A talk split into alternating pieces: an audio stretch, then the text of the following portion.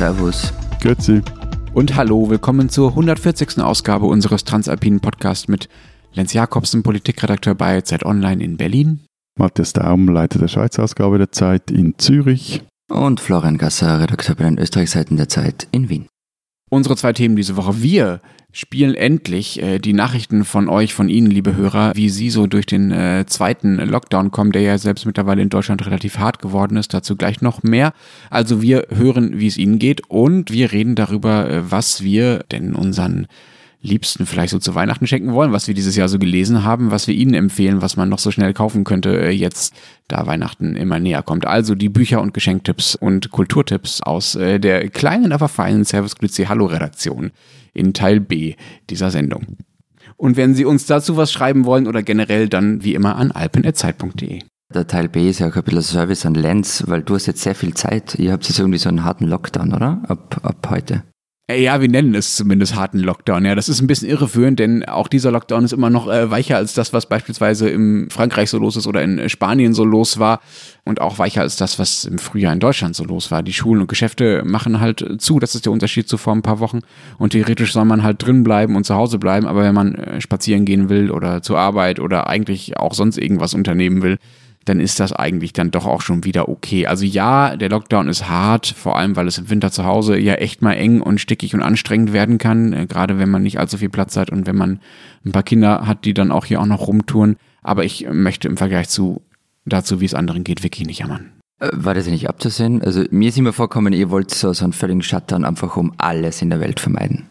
Unser Gesundheitsminister hat das sogar versprochen, ja. Der hat gesagt, Jens Spahn im September, man würde mit dem Wissen heute, das kann ich Ihnen sagen, keine Friseure mehr schließen und keinen Einzelhandel mehr schließen. Das wird nicht nochmal passieren. Jetzt ist es halt doch passiert. Aber äh, jetzt äh, zu Matthias noch einmal die Frage. Also ich bin ja Lockdown gestählt in mittlerweile. Aber ihr seid ja noch immer im Slowdown so ein bisschen und euer Sonderweg, also wenn ich mir die Zahlen anschaue, so richtig toll funktioniert der nicht. Kennt ihr das Lied? Es gab mal eine Präventionskampagne gegen zu schnelles Fahren in der Schweiz. Nö. So ein Dude, der aussah wie ähm, der Big Lebowski und der sang Slow down, take it easy. Das kommt mir auf jeden Fall immer in den Sinn, wenn ich dieses doofe Wort höre. Ja, aber gute Frage, was eigentlich bei uns los ist. Also, andere Frage. Kennt ihr den Essay, oder mögt ihr euch erinnern an diesen Essay von Lukas Bärfuß, den er vor einigen Jahren in der FAZ publiziert hat? Vor allem, weil du immer wieder davon erzählst. ja, ja der, der, hat einen Titel, der recht genau beschreibt, was zurzeit hierzulande abgeht. Die Schweiz ist des Wahnsinns. Also, das haben wir ja schon darüber gesprochen. Also, sterben verhältnismäßig viel mehr Menschen bei uns als in, in Deutschland. Und äh, wir haben auch schon darüber gesprochen, dass die Betten in den Intensivstationen knapp sind. Und jetzt spitzt sich die Lage eigentlich Tag für Tag zu, weil äh, zum einen wieder die Fälle zunehmen, von dem her kann man davon ausgehen, dass auch die Hospitalisation zunehmen, auch die, die Totenwellen vermutlich zunehmen. Das äh, Spitalpersonal ist am Anschlag und aber anders als in euren Ländern meinen der Bundesrat und auch die Kantonsregierung, sie könnten da so mit halbpatzigen Maßnahmen diesem äh, Virus Herr werden. Also zum Beispiel die Restaurants und Bars müssen jetzt halt einfach um 19 Uhr schließen. Das äh, sollte dann mal reichen.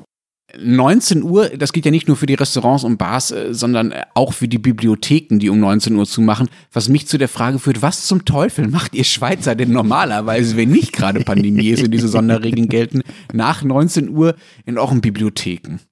Ihr Deutschen habt bis jetzt einfach noch nicht kapiert, was mit Bookshelf-Porn tatsächlich gemeint ist. Das ist, glaube ich, der Punkt. Nee, aber ernsthaft, das ist alles gerade recht gaga. Also auch, weil jetzt eben über, übers Wochenende zum Beispiel haben mehrere Spitaldirektoren und Chefärzte öffentlich äh, gefordert, äh, es braucht einen Lockdown, weil ihre Institutionen und eben vor allem das Personal am Anschlag seien. So geht es jetzt nicht weiter. Und es wird auch so, das ist auch so irritierend, es wird so Politik in der Öffentlichkeit betrieben und man hat das Gefühl, die Leute sprechen sonst gar nicht richtig miteinander. Es ist, ähm, ja, eben des Wahnsinns. Ja, hat was genutzt. Also du meinst dieser äh, Aufruf der Spitaldirektor und ja. Chefärzte? Aber natürlich bis jetzt nicht wirklich. Also der Bundesrat, und das ist jetzt auch wieder, also durchgesicht ist sogar schon falsch. Das, das wird da jeweils so hintendurch verteilt und dann mehrere Tage bevor dann eigentlich ein Beschluss gefasst wird, es ist wie so eine öffentliche Vernehmlassung, die da stattfindet. Der will aber, wie es aussieht, jetzt am Freitag beschließen, dass er sich die Lage anschauen wird und weitere Maßnahmen ergreifen könnte und zwar am 28. Dezember. Oh wow, also ihr wartet nochmal zwei Wochen. Super. genau. Lass uns mal zu den Hörernachrichten kommen. Wir fangen an mit Antonia Frank. Hallöchen und Salü. Meinen zweiten Lockdown verbringe ich tatsächlich in Europe's Hellhole Brüssel.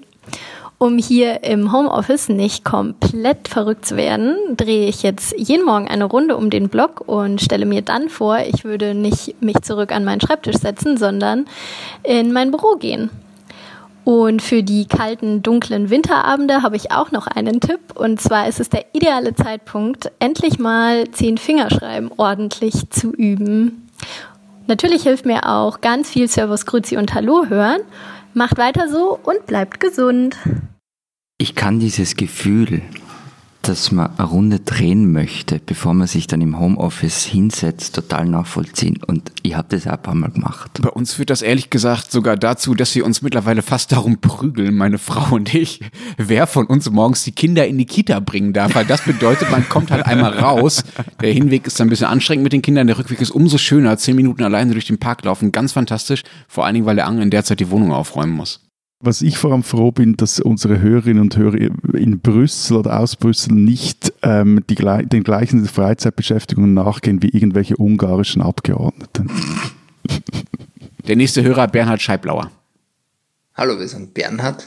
Und Sarah. Unser Lockdown-Projekt war, ein Liter Eigelb im Tetrapack zu verwerten. wir haben ihn aus einem Hotel gerettet, was zugesperrt hat und haben verschiedene Dinge damit gemacht. Äh, Quiche mit extra Dotter, French Toast, Tiramisu, Dr. Bussal und Pudding hätten wir noch machen können oder Eierlikör. Irgendwann reicht's aber. Wir haben zwei Tage Zeit gehabt, es zu verwerten, weil da muss man es aufbrauchen, laut Gebrauchsanweisung. Abgelaufen war es sowieso schon. Ja, wir haben ungefähr die Hälfte geschafft. Sprich 30 Dotter von 60. Beim nächsten Lockdown sind wir vielleicht besser. äh, ich, ich, will unseren Hörern nicht zu nahe treten, aber ich finde, man hört ihnen den etwas ausgearteten Dotter-Konsum ein klein wenig an. Hattet ihr ähnlich abgefahrene äh, Projekte im Lockdown? Ja. Nein, nein, nein, sorry, sorry, sorry. Wir müssen noch, wir müssen jetzt schon noch zwei, drei Sätze über über, über Eidotter. Über Eidotter. ich meine, das ist wirklich Leben auf der, äh, wie sagt man dem? Living on the edge. Ich meine, abgelaufen. Living on the egg, meinst du? Es war nicht abgelaufen. 60 abgelaufene Eidotter. Und vor allem, was ich mich jetzt gefragt habe, was sind, was waren das? Dotterbussi. Was sind Dotterbussi? Also, beim anderen konnte ich mir etwa vorstellen, Tiramisu, Quiche etc., aber Dotterbussi, das... Äh Sie sollen uns noch Rezepte schicken, bitte.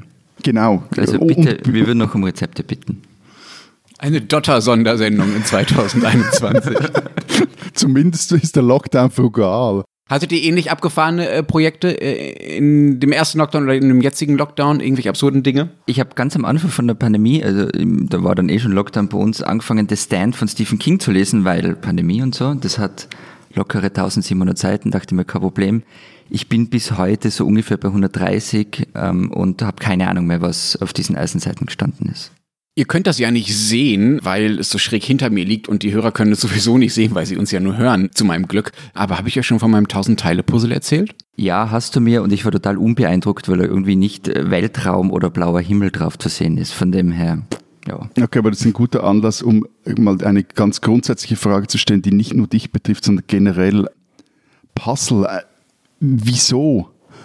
Also das ist so eine dieser Freizeitbeschäftigungen, die ich nie richtig verstanden habe. Also wieso soll ich damit meine Lebenszeit verbraten? Genau deshalb, Matthias, weil verbratene, unproduktive Lebenszeit doch eigentlich äh, die aller, allerbeste ist. Ich will nicht produktiv sein in meiner Freizeit. Verschwende deine Jugend und verschwende vielleicht dein Alter auch äh, gleich mit. Aber ist schon klar, dass dir als äh, immer produktiven Schweizer das eher fremd ist, das Puzzeln. Übrigens auch sehr beliebt Ausmalbücher. Bin ich auch schon kurz davor. Im nächsten Lockdown wird es in die Richtung eskalieren.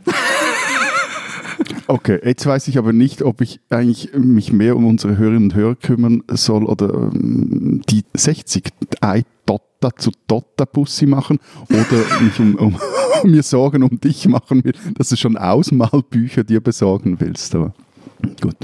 Unsere nächste Hörerin Judy König.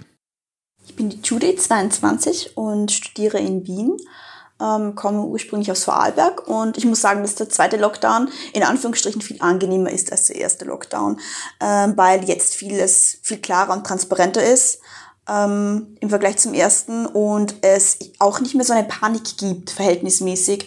Ähm, bei, der, bei der Uni ist es ein bisschen schwer, weil man einerseits ähm, alles online hat und die Labore zu sind, was nicht so angenehm ist, weil ich gerade an meiner Bachelorarbeit dran sitze und da eben ins Labor muss.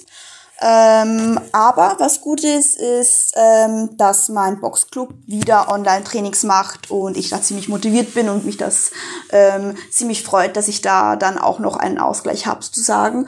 Und was ich wieder entdeckt habe und für das ich endlich wieder Zeit habe, ist das Lesen. Oh mein Gott, ich hätte nie gedacht, dass ich es so äh, vermisst habe und so genieße zu lesen. Also wenn jemand Buchtipps braucht, ich bin gern da.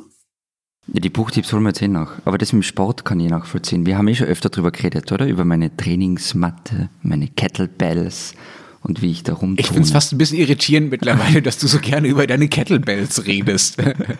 Du versprichst doch einfach so viel, was dein Äußeres angeht. Das, sorry, also ich weiß nicht, ob du das dann hältst, aber das überlassen wir dem Auge des Betrachters.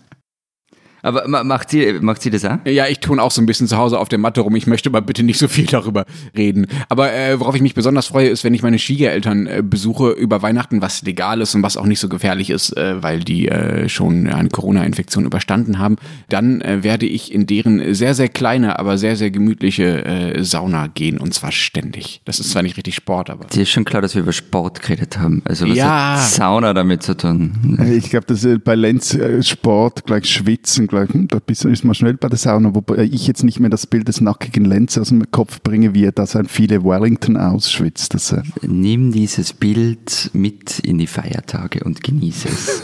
Aber immerhin bewegt sich Lenz im Gegensatz zu dir. äh, sorry, also ich fahre immerhin mit dem Velo ins Büro, das sind äh, 10 Kilometer. beide Und du Wege, telefonierst oder? die ganze Zeit beim Telefonieren mit mir, weil du weißt, dass mir das wahnsinnig macht, wenn ich dich nicht verstehe. Wobei ich immerhin mit, äh, auf dem Velo mit äh, Headset telefoniere, also ganz gesetzeskonform.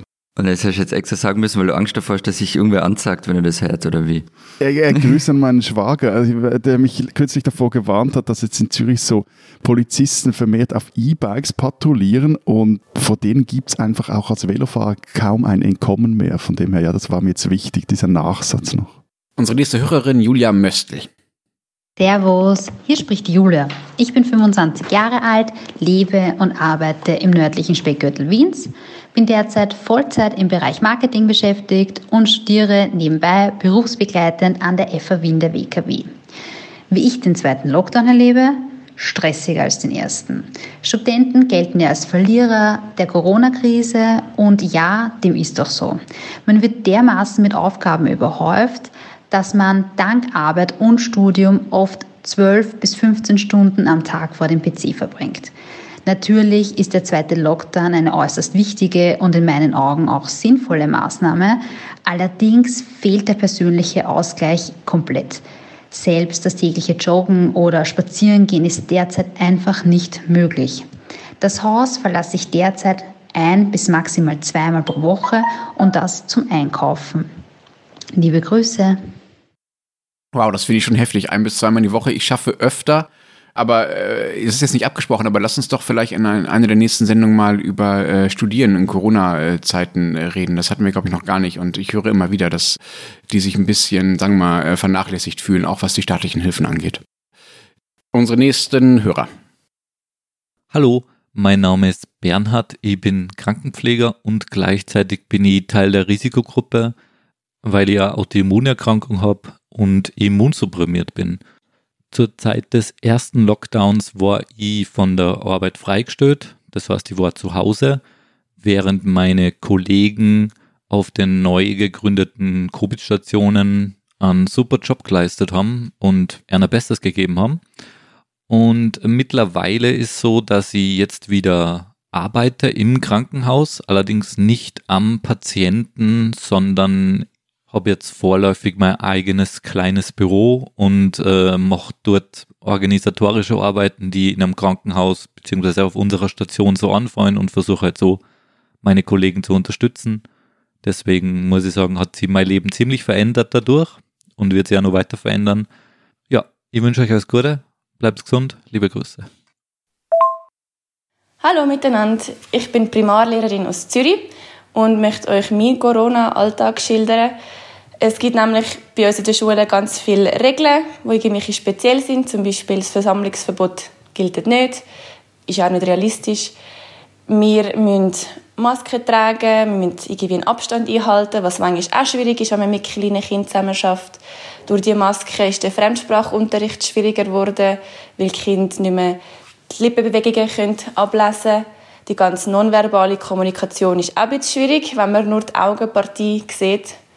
Und wir haben auch ein paar andere Regeln. Zum Beispiel dürfen wir nicht mehr singen, wir dürfen keine klassenübergreifende Anlässe machen, sämtliche Schulanlässe sind gestrichen worden.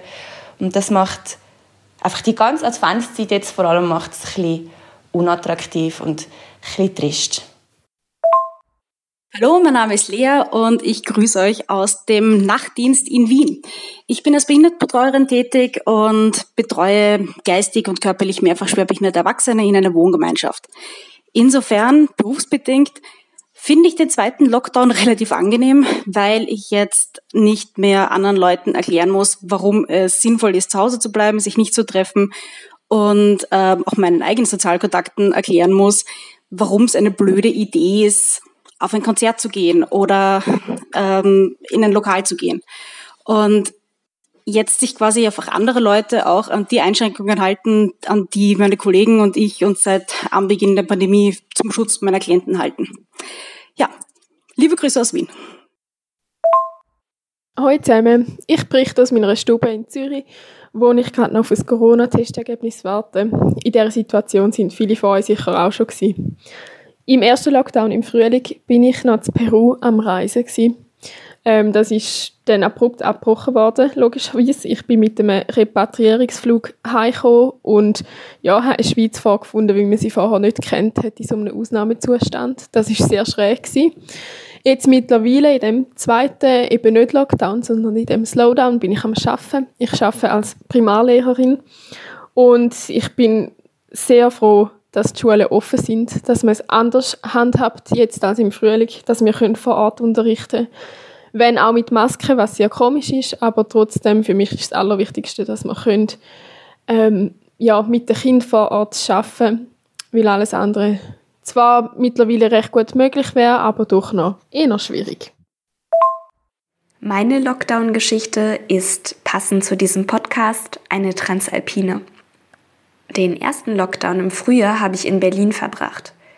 Diesen Herbst bin ich nun gerade nach Basel gezogen und verbringe diesen Lockdown nun hier in der Schweiz. Ich muss vorweg schicken, dass ich noch gar nicht so viel dazu sagen kann, wie der zweite Lockdown tatsächlich verlaufen wird, denn wir sind hier in Basel tatsächlich erst seit einer Woche, also seit der letzten Novemberwoche im Teil-Lockdown. Einen großen Unterschied sehe ich aber jetzt schon. Im März wurde es gerade Frühling, es war länger hell und ich habe die Zeit sehr viel zum Spazierengehen genutzt. Das wird jetzt sicherlich anders sein. Ich werde nun versuchen, es mir in der Vorweihnachtszeit zu Hause besonders gemütlich zu machen und ähnlich wie im Frühjahr neue digitale Formen der Geselligkeit ausprobieren. Am Wochenende habe ich mit einer Freundin per Videotelefonie gemeinsam einen Weihnachtsfilm geschaut und Plätzchen gebacken. Hier ist also Kreativität gefragt. Übrigens, euer Podcast ist inzwischen fester Bestandteil meines Frühstücks am Mittwochmorgen. Vielen Dank dafür. Macht weiter so. Und dann haben wir noch Martina C. Freund. Ich bin Deutsche, studiere aber in Zürich und meine Eltern wohnen im Moment in Liechtenstein. Ich habe den ersten und jetzt auch den zweiten Lockdown ähm, in Österreich, Vorarlberg, bei meinem Freund verbracht. Wir wohnen direkt an der Grenze zu Liechtenstein. Somit haben wir die Grenzschließung wirklich aus nächster Nähe beobachten können und wurden sozusagen beobachtet, weil mindestens fünfmal am Tag entweder ein österreichischer oder ein Schweizer Helikopter über der Grenze gekreist ist, mit Wärme, Licht, Kamera den Boden abgesucht hat, dass da bloß niemand über die Grenze kreuzt, weil sie halt nicht alles absperren konnten und da auch sehr viel Wald und Wiese ist. Und sie Angst hatten, dass die Leute irgendwie alle über diese grüne Grenze marschieren. Ich habe mich dann mit meinen Eltern am Grenzfluss einmal getroffen und wir haben von dort aus mal geredet. Jeder auf seiner Seite natürlich, aber es war einfach eine unglaublich komische Situation und so ist es zum Glück jetzt nicht mehr. Das haben wir eh schon oft gehabt, oder? Dieses, dieses Gefühl, dass es plötzlich wieder Grenzen gibt, wo, wo nie irgendwelche waren. Ähm, da haben wir mal eine Geschichte dazu gemacht. Aber wisst ihr, was ich glaube ich nicht erzählt habe, was mir passiert ist, wo ich einfach nicht dran gedacht habe? Ich bin draufgekommen, dass mein Reisepass abgelaufen ist. Und zwar schon nicht erst seit gestern. Und darauf hingewiesen hat mich ein recht krantiger bayerischer Grenzpolizist. Und wo im deutschen Eck, oder? Naja, es war im Nachtzug nach Hamburg zwischen Kufstein und Rosenheim. Also ja, irgendwie war das deutsches Eck. kommt nichts Gutes. Nun kommt noch Tim Hayek. Hallo, mein Name ist Tim, bin 21, komme aus Niederbayern und studiere Informatik im dritten Semester. Und studiengangsbedingt funktioniert der Online-Unterricht relativ gut. Mir fehlt allerdings der Austausch mit meinen Kommilitonen über die Uni, äh, wodurch mir ein bisschen Motivation einfach verloren geht. Ähm, anders zum ersten Lockdown ist eigentlich nicht viel, außer dass man sich jetzt immer so schön rauslegen kann wie im Frühling, weil es kalt ist. Und ich für meinen Teil stehe das Ganze hauptsächlich dadurch, durch, dass ich versuche, einen strukturierten Tag zu machen, viel mehr Sport mache, mittlerweile eigentlich immer nur selbst koche, nichts mehr aus der Mensa hole oder kaufe und mehr lese wieder vor. Einfach insgesamt so an mir selbst ein bisschen zum Arbeiten, das hilft ganz schön, um, um keine Ahnung, einfach mehr Struktur einzubringen alles. Ich bin da voll dabei bei ihm. Also dieses, dieses Rumsitzen, ohne dass man mit jemandem reden kann, das, das macht mich teilweise fertig und ich muss oft meine Motivation mit der Lupe suchen. Und was mir dann, was mir dann oft wirklich in den Wahnsinn getrieben hat, aber teilweise auch noch treibt, ist, wenn dann Matthias anruft und der, der irgendwie wirkt immer, als sei er motiviert bis in die Zehenspitzen und dann irgendein Projektvorschlag, das könnte man noch machen, da könnte man noch was anreißen, da noch was machen. Und das ist dann meistens total cool und, und macht viel Spaß, wenn man es mal macht, aber so im ersten Moment habe ich fast immer das Gefühl, geh bitte, muss das sein? Also einfach fürs Protokoll, das klingt dann viel weniger freundlich und ist begleitet von einer kleineren Schimpftirade. Zum Beispiel kürzlich, als ich dich irgendwie etwas zu früh anscheinend angerufen habe und mir davon vorgehalten hast, nur weil du irgendetwas auf Social Media gepostet hast, heißt das noch lange nicht, dass du telefonbereit seist. Er möchte nur senden, nicht empfangen. Ich kann das gut nachvollziehen. Genau. Ich meinte dann, wer in der Lage ist, ein Handy zu bedienen, der ist auch in der Lage zu telefonieren, egal ob er noch in Pyjamas steckt. Nee, aber das mit dem Rumsitzen, äh, das äh, eben, wir sind ja hier nur im Slowdown, von dem kann ich da nur etwas so mäßig mitsprechen. Also vom Zuhause rumsitzen, das fand ich im, im, im, Frühjahr auch sehr, sehr, sehr mühsam. Von dem her haben wir dann auch bei uns im Büro eingeführt, dass wir uns mindestens zweimal in der Woche im Büro treffen, alle zu dritt weil so es einfach A viel lustiger ist und B auch viel produktiver eine Zeitung zu machen. Und das bringt es auch wirklich. Und äh, seit das zumindest das deutsche Bundeskanzleramt, wie ich äh, gestern gehört habe, unseren Job auch als systemrelevant eingestuft hat, ist das ja auch vermutlich Corona-risikotechnisch ganz okay. Aber äh, wie ist denn das bei dir, Lenz? Du sitzt ja wirklich seit März daheim, oder? Ja, ich war vielleicht so vier, fünf Mal im Büro seit März, ja, genau. Ich kenne wirklich auf der Strecke zwischen äh, meiner Wohnung, meiner Kita und dem Supermarkt ähm, jeden Stein. Ich kann das alles nicht mehr sehen. Ich bin sehr froh, wenn ich hier mal, hier mal wieder rauskomme, ja. Zum Abschluss hören wir noch äh, vier weitere Hörererfahrungen aus dem Lockdown. Servus Florian, Grüezi Matthias, hallo Lenz. Ich bin der Matthias, ich komme aus der Steiermark, dem grünen Herzen Österreichs und studiere aber jetzt gerade meinen Master in Stockholm. Und das, wie das halt so ist, wenn man aus der Corona-Hotspot-Nation Österreich kommt und dann nach Schweden, wo es bekanntlich nicht die harten Maßnahmen gibt, ist das zuerst einmal sehr komisch, wenn hier keiner mit Maske herumrennt. Aber trotzdem muss ich im Zimmer sitzen, weil die Uni geschlossen hat. Ich schaue einfach, dass ich jeden Tag rauskomme, zum Mittag, damit ich die Sonne irgendwie noch sehe oder Tageslicht und jeden Tag versuche irgendwie Sport zu machen, damit ich nicht die ganze Zeit nur auf meinem faulen Hintern herumsitze. Vom Lernen abgesehen natürlich. Ich wünsche euch alles Gute, bleibt gesund und ciao. Liebe Seitentrio, spricht der Patrick aus dem Bölten, aus Niederösterreich. Ähm, ich möchte die Lanze für alle Alleinlebenden brechen, ähm, also gerne mal die Zeit mit Videospielen, Filmen, Serien, Büchern vertreib, ähm, geht dann das eine oder andere Bierchen in einem Beisel schon sehr ab. Daher trifft euch trotzdem mit eurer engen Bezugsperson, mit Abstand halten, eh alles klar, ein bisschen im Freien. Oder auch die ein oder andere Zoom-Konferenz, auch wenn es nicht dasselbe ist. Das hilft dann schon total. Liebe Grüße. Servus, hier Peter in Wien. Äh, wir haben unsere zweite Tochter im Lockdown äh, bekommen und es ist schon komisch, also für uns Migrantinnen, dass die Familie nicht besuchen kann oder dass es ist schwierig ist zum Reisen und zusammen zu feiern. So ja, Lockdown geht mit kleinem Baby, aber dass man nicht so viele Leute sehen kann, ist schon schlimm. Ciao, servus. Hallo, hier ist Silvia. Jetzt in Zeiten des Corona-Lockdowns fühle ich mich sehr privilegiert, denn ich muss keine Angst haben, meinen Job zu verlieren und auch Kurzarbeit steht nicht zur Debatte. Seit Mitte Oktober arbeite ich wieder komplett im Homeoffice. Das Einzige, was ich könnte, wäre Jammern auf sehr hohem Niveau. Dadurch, dass ich alleine wohne, habe ich nämlich keinerlei soziale Kontakte mehr die Woche über höchstens mal am Wochenende, dass ich mich mit jemandem zum Spaziergehen oder Radfahren treffe.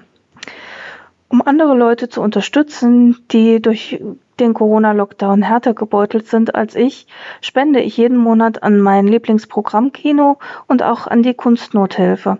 Ich hoffe, dass damit Leuten geholfen werden kann, die deutliche Einschränkungen aufgrund des Lockdowns zu spüren bekommen.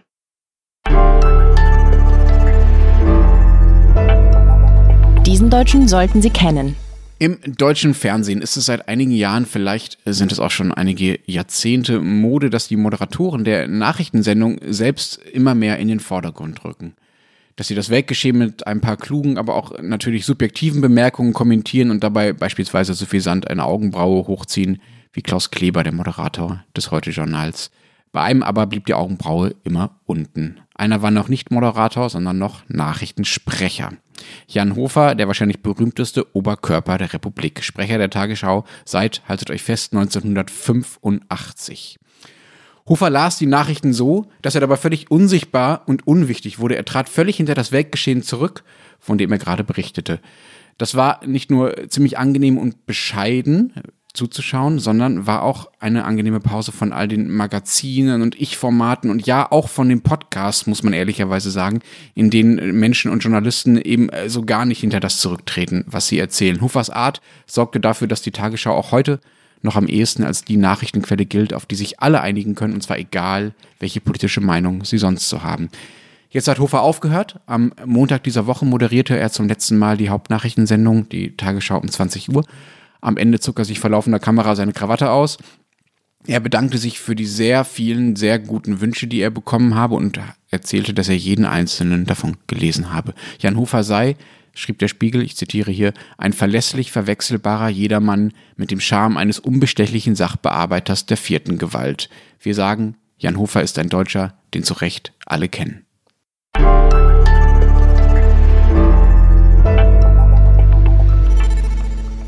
Unser zweites Thema, die besten Buch-, Kultur- und überhaupt Freizeittipps, die wir so auf Lager haben äh, für den Lockdown und zum Schenken. Leg mal los. Ja, ich habe ja schon gesagt, ich habe mir total viel vorgenommen, unter anderem 1700 Seiten Stephen King und habe es dann nicht geschafft.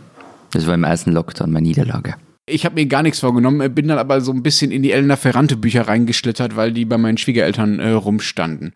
Und äh, bin da, häng da jetzt im Band 3 von 4 fest und komme jetzt ehrlich gesagt nicht mehr so wirklich weiter irgendwie finde ich schon, also dieses äh, Leben in Dinkersbühl, das verludert dich etwas. Du, äh, du, hängst da in der Sauna rum. Zum Lesen, zum Bücherlesen oder wie? Das ist super. Äh, nee, er hängt da in der Sauna rum und, und, Sauna und liest gehen. irgendwelche Schundliteratur. Also von dem her. Das ist doch keine Schundliteratur. Es ist für dich wirklich unerträglich, dass ich mal nicht am Schreibtisch sitze und arbeite, sondern Dinge tue, von, die nicht direkt in Produktivität münden. Das ist wirklich, also tut mir schrecklich leid, dass ich dir das antue. Ich muss Lenz zur Seite springen. Übrigens ist Elena Ferrante keine Schundliteratur. Ja, ja, ja, ich weiß. Und vor allem, ich habe von der Sucht gehört und ähm, das soll ziemlich dramatisch sein. Also wenn man da mal reinkippt in diese Bücher.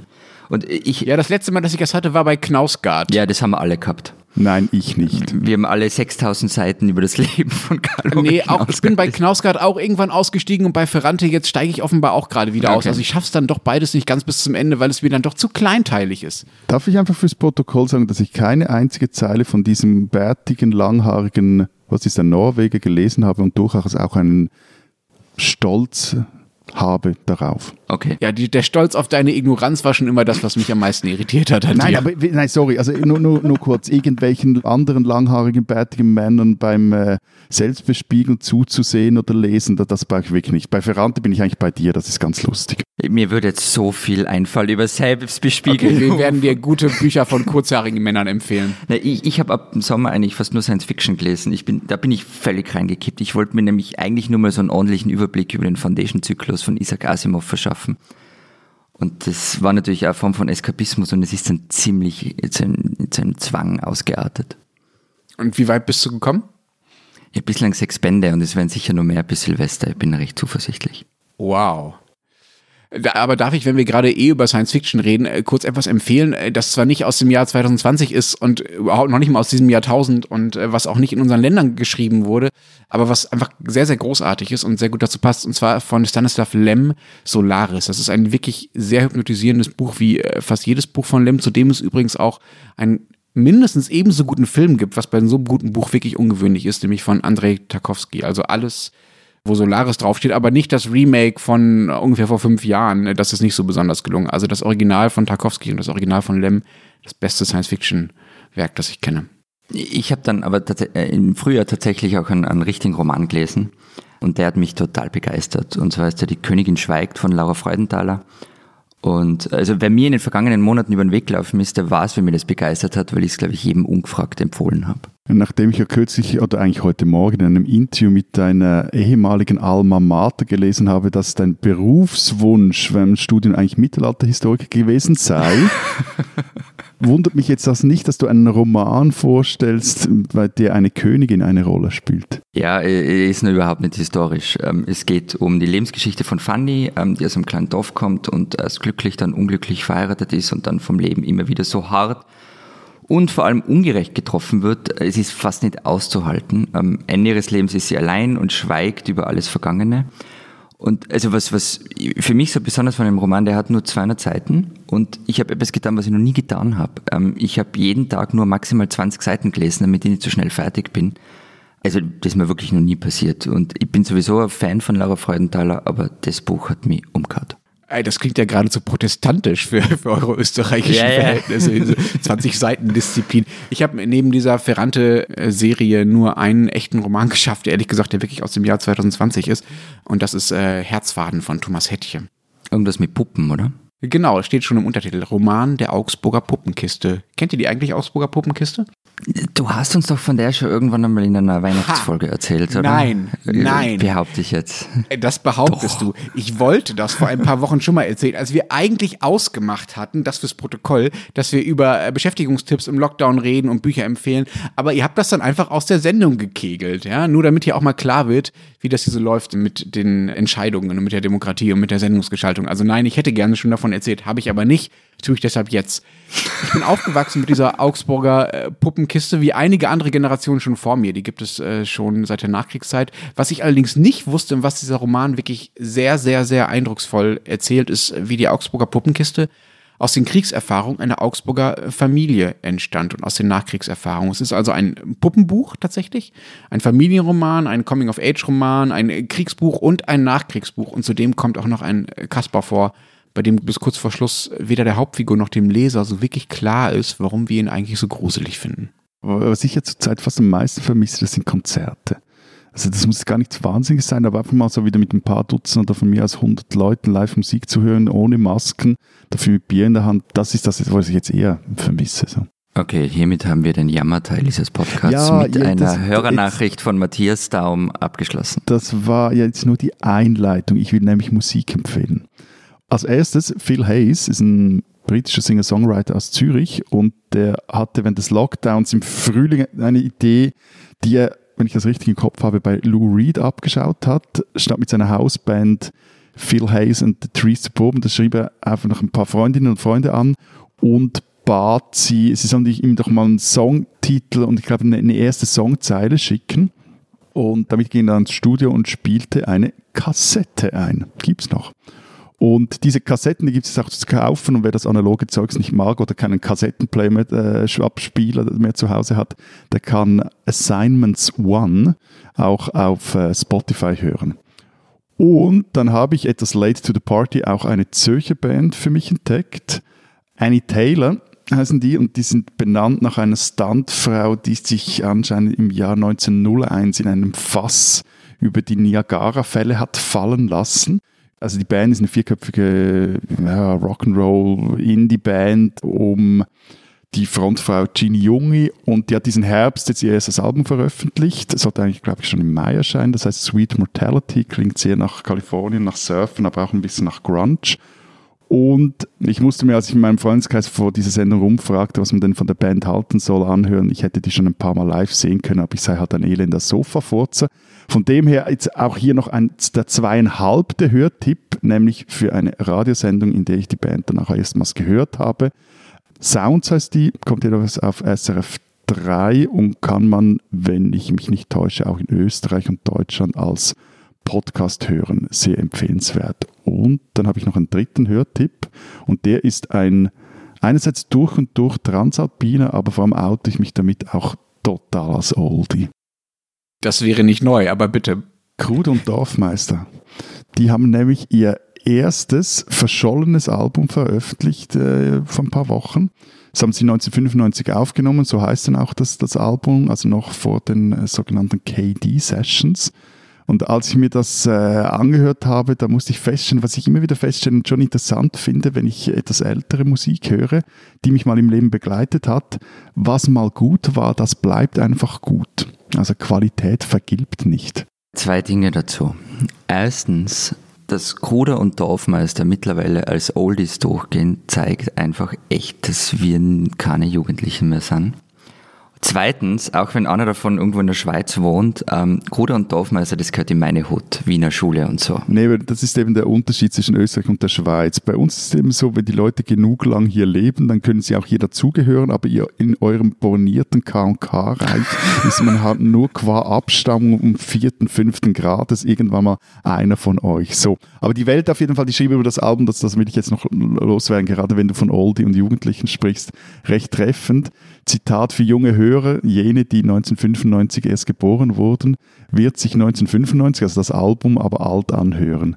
Dieser Klientel fehlt schlicht die Erinnerung an die Unbeschwertheit dieser Zeit, als die kommunistischen Diktaturen in Europa gefallen waren, der Balkankrieg endlich zu Ende ging und Al-Qaida und der radikal-islamische Terror erst im Entstehen waren. Ah, die 90er. Ein Jahrzehnt voller Pickel, Pubertät, Wodka Bull und unbeschwerte Lebensfreude. Und ausgerechnet Kruder und Dorfmeister irgendwie als Party-Ikonen der 90er Jahre und der Unbeschwertheit zu feiern, ist auch ein bisschen, naja, gewagt.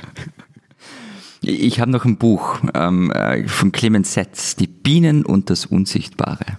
Äh, das ist dieses sehr, sehr merkwürdige Buch über diese sehr, sehr merkwürdige Sache namens Plansprachen, von dem du mir schon mal erzählt hast, ja? Völlig richtig. Was du mir schon mal andrehen wolltest. Ich wollte es dir, ich wollte dir aufs Auge drücken und zwar so weit, dass ich eigentlich wollte, dass wir im Podcast drüber reden, aber irgendwie bin ich damit nicht durchgedrungen. Na, und jetzt reden wir im Podcast drüber. Was sind Plansprachen? Konstruierte Sprachen, also Esperanto zum Beispiel, aber auch, wenn du willst, so Klingonisch, Nuknech. Okay, aber ich, also, aber ich, ich spreche jetzt Zürichdeutsch, also das muss reichen. Das ist aber keine Plansprache.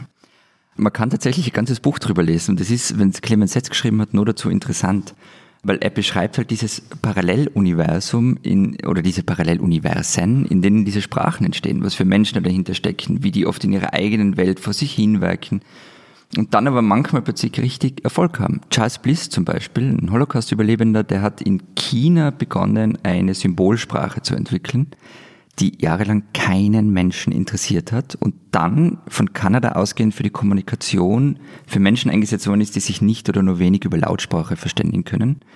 Das war einerseits natürlich ein Erfolg für Bliss, andererseits haben dann andere seine Sprache weiterentwickelt was ihn auf die Palme gebracht hat. Kurzum, es ist ein echt nerdiges Buch, aber auch ziemlich gut. Das ist jetzt tatsächlich so abgefahren nerdig und auch vielleicht auch ein bisschen trocken, dass ich dem gerne absolut was entgegensetzen würde, nämlich, Achtung, Netflix, Weihnachtsserien und Weihnachtsfilme. Das ist jetzt der Moment, wo wir über Star Trek Discovery reden können, oder? Wie schlecht ist bitte diese neue Staffel, oder? Ich finde Ja, die super. Na, stopp, stopp, stopp. Weihnachtsfilme hat er gesagt. Nur Weihnachtsfilme. Nein, nein, nein, nur Weihnachtsfilme. Es gibt Weihnachtsfilme außer Kevin allein zu Hause. Äh, ja, aber hallo, und ich meine damit nicht nur den kleinen Lord. Ich habe äh, für euch die äh, natürlich sehr, sehr harte Aufgabe übernommen, fast alles anzusehen, was es da zumindest bei Netflix so gibt, damit ihr es nicht müsst. Und hier kommt also, liebe Hörer, lieber Matthias, lieber Florian, das ultimative Ranking der Weihnachtsfilme und Weihnachtsserien bei Netflix von oben nach unten. Das erste, äh, Weihnachten zu Hause. Klingt öde, ist aber eine sehr charmante und humorvolle kleine norwegische Serie über eine Krankenschwester und ihre Versuche im Advent einen Freund zu finden, den sie am Weihnachten mit zur Familie bringen kann. Die erste Staffel lief im vergangenen Dezember, die zweite Staffel läuft jetzt am 18. Dezember an. Und wenn ihr findet, dass das schon so ein bisschen cheesy klingt, ich sehe euch schon die Augenbrauen Ja, hochziehen. ja, ja, tut es, tut es, tut es, tut es. Ein bisschen. Dann solltet ihr wirklich auf gar keinen Fall Holiday gucken, wo es fast um das Gleiche geht und wo die Witze auch noch einigermaßen solide sind.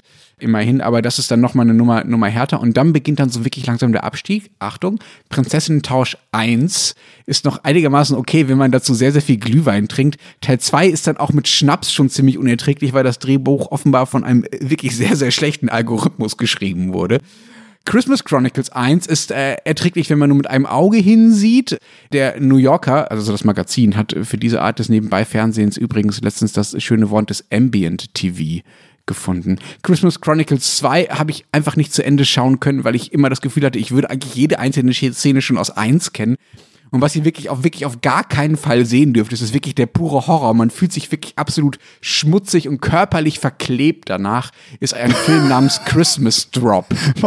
Hey, was, was, was soll es? Wir wollen da irgendwie Tipps vorstellen. Du kommst, ähm, biegst um die Ecke, kündigst an, ultimatives Ranking und dann legst uns Filme ans Herz, die man besoffen nicht erträgt. Ich meine, echt danke, Lenz. Super. Leiwand.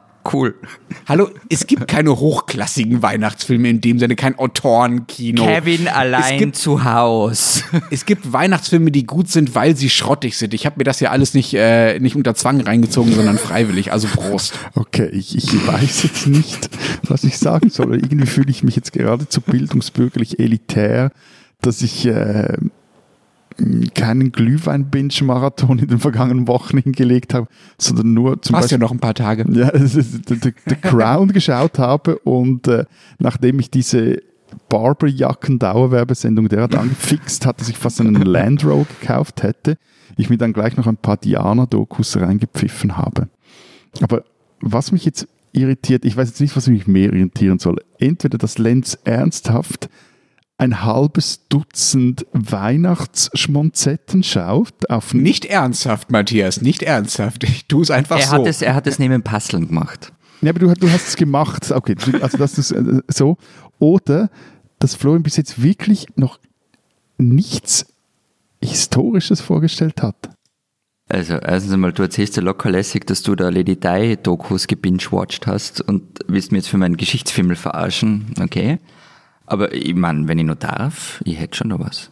Halt dich kurz. Ja, okay. Christian Reda, mediterrane Urbanität. Oh, gleich zwei Fremdwörter im Titel. Klingt nach einem anregenden Page-Turner. Ja, der Titel, also ich verstehe es auch nicht, muss ich gestehen.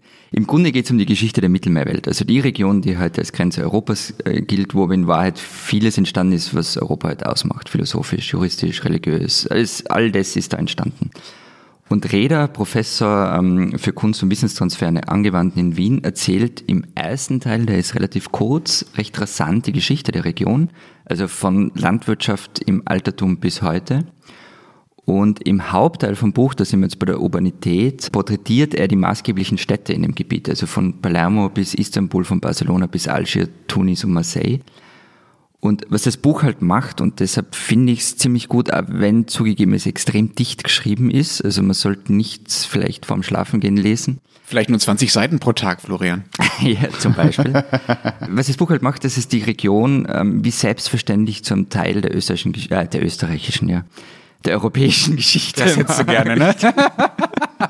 Nein, es macht halt die Region zum, zum selbstverständlichen Teil der europäischen Geschichte, was aber eben nicht mehr so selbstverständlich ist oft.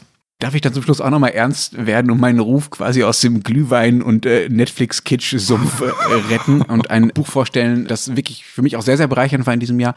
Und zwar Entdemokratisierung und Demokratisierung der Demokratie. Das klingt jetzt nach einem sehr komplizierten Titel, ähm, ist von Philipp Mano. Mit dem Namen lässt es sich vielleicht äh, leichter finden. Das hat mir extrem geholfen, mit dem äh, ständigen Gerede von der Krise der Demokratien umzugehen, das uns ja seit ein paar Jahren begleitet, äh, weil nämlich dieses Buch äh, beide Seiten beschreibt, wie sich auf der einen Seite die Demokratie ausdehnt weil immer mehr Leute mitmachen können und wegen Digitalisierung und Globalisierung auch immer mehr mitmachen wollen und dazu auch technisch in der Lage sind.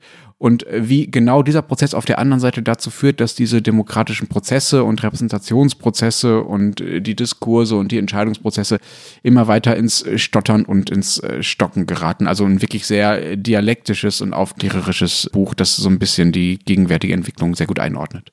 Der Empfehlung möchte ich mich voll inhaltlich anschließen. Okay, und jetzt enden wir diesen Teil mit einer Politologie-Seminar 1 Pointe. Ernsthaft? 2020 hat nichts Besseres verdient.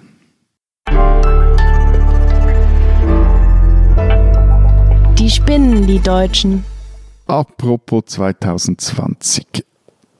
Schreiben wir ja dieses Jahr und in diesem Jahr wird in einem Drittweltbahnland namens Deutschland eine Bahnlinie elektrifiziert. Und zwar das nicht so zwischen zwei unbedeutenden Käffern, sondern ausgerechnet in jenem Bundesland, das auch schon mal ein eigenes Raumfahrtprogramm starten wollte. Ja, Bayern, ich meine dich. An diesem Sonntag wurde die neu ausgebaute und unter Strom gestellte Bahnverbindung zwischen Zürich und München eröffnet. Damit sollen zwei der wirtschaftlich brummendsten Städte in unseren drei Ländern endlich per Bahn anständig miteinander verbunden werden. Aber was schafft die Deutsche Bahn? Als der erste fahrplanmäßige SBB-Zug am Sonntagmorgen nach München fahren will, stellt irgendwer im Nirgendwo, also konkret in Hergatz, eine Weiche falsch. Und, kein Scherz, die Komposition landet auf einem nicht elektrifizierten Gleis. Fazit, Passagiere müssen auf Regionalbahn umsteigen, kommen viel zu spät in München an. Und der SB-Bezug, der auch noch seinen Stromabnehmer zerdeppert hat, der muss mit einer Diesellok abgeschleppt werden. Ich meine, liebe Deutsche, ich verstehe schon, also so viel zivilisatorischer Bahnfortschritt wie eine elektrifizierte Linie, die scheint euch zu überfordern, aber ein bisschen spinnt ihr schon.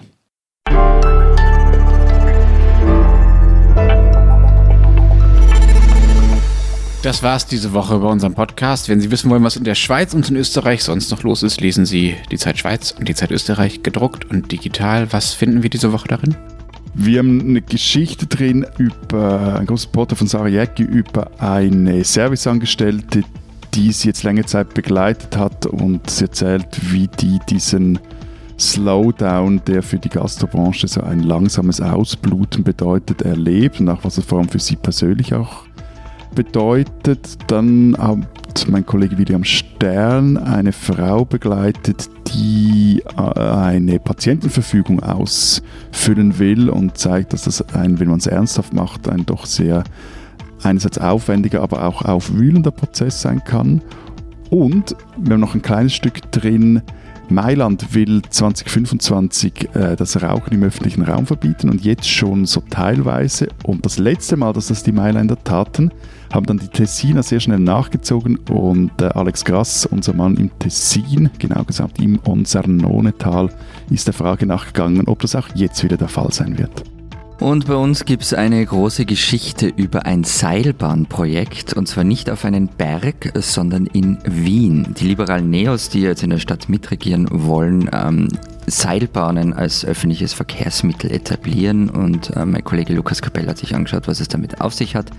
Und im Alpenporträt hat Christina Pausack ein Stück geschrieben über die Schriftstellerin Marlene Strerowitz und wie die von Corona gebeutelt wurde und der ganzen Krise drumherum. Und wenn Sie wissen wollen, was in Deutschland so los ist, lesen Sie den Rest der gedruckten Zeit oder natürlich Zeit Online. Wir hören uns nächste Woche wieder. Bis dahin sagen wir Vielen Dank. Adieu. Und tschüss.